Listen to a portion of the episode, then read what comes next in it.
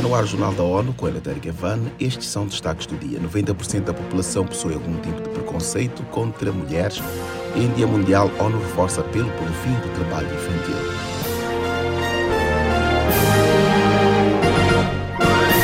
O Programa das Nações Unidas para o Desenvolvimento PNUD divulgou o relatório Índice de Normas Sociais de Gênero nesta segunda-feira. O levantamento revela que 90% da população possui algum tipo de preconceito contra a mulher. Mayra Lopes tem os detalhes. O estudo, que cobre 85% da população mundial, ainda aponta que quase metade das pessoas acredita que os homens são melhores líderes políticos do que as mulheres, e duas em cada cinco acreditam que os homens são melhores executivos. A agência destaca que esses dados mostram que não houve melhora no nível de preconceito contra as mulheres na última década. Para o chefe do Escritório de Desenvolvimento Humano do PNUD, Pedro Conceição, normas sociais que prejudicam os direitos das mulheres também são prejudiciais para a sociedade em geral e atrasam o avanço social da ONU News em Nova York. Mayra Lopes. Os preconceitos também se refletem na falta de representação feminina em posições de liderança. No mercado de trabalho, elas ocupam menos de um terço dos cargos gerenciais. Este 12 de julho marca o Dia Mundial contra o Trabalho Infantil sob o lema Justiça Social para Todos acabe com o trabalho infantil. A data tem como objetivo impulsionar o combate à prática que afeta crianças em todo o mundo. A ONU News ouviu Marinaldo Santos, de Pindaramirim, no estado de Maranhão, no Brasil. Com 16 anos, foi buscar trabalho fora de casa, em fazendas da região. Comecei a trabalhar na fazenda e, infelizmente, eu fui vítima do trabalho escravo por duas vezes e foi muito triste, muito sofrido. É triste ser escravizado. É triste não estudar.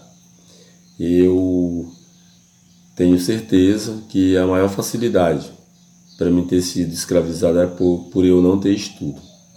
A Organização Internacional do Trabalho, a OIT, defende a criação de uma aliança global por justiça social.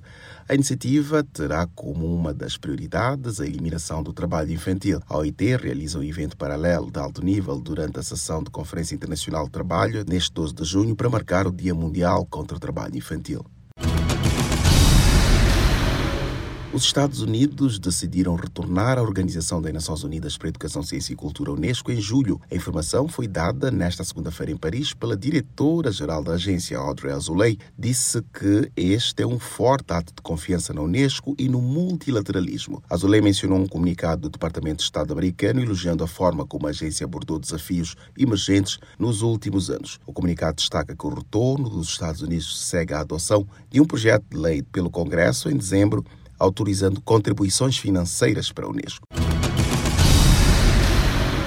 A utilização do cinto de segurança no trânsito ajudou a reduzir o número de ferimentos fatais em 45 a 50% para condutores do veículo e passageiros que se sentam na frente. Em caso de desastres, pessoas que se sentavam no banco de trás tiveram um risco de morte e ferimentos sérios reduzidos em até 25% por estarem usando o cinto. Mônica Greeley tem as informações. Todos os anos, 1 milhão 350 mil pessoas perdem a vida nas estradas. Os dados são da Organização Mundial da Saúde, OMS, que marca os 50 anos da lei de obrigatoriedade do cinto de segurança. As especificações técnicas e instalação são originárias da Resolução da ONU de número 16, que entrou em vigor em 1970 a partir daí, foi aumentando o número de países que adotaram a lei de obrigatoriedade do cinto no trânsito. Da ONU News em Nova York, Mônica Gray. Nas últimas décadas, regulações e demanda dos consumidores levaram ao aumento de carros seguros em países de renda alta e assim a menos mortes no trânsito. O número de acidentes fatais caiu 15% entre 2010 e 2019. Este é o Jornal da ONU. Mais informações na nossa página news.un.org/pt e nas nossas redes sociais. Siga ainda o Twitter, arroba ONU.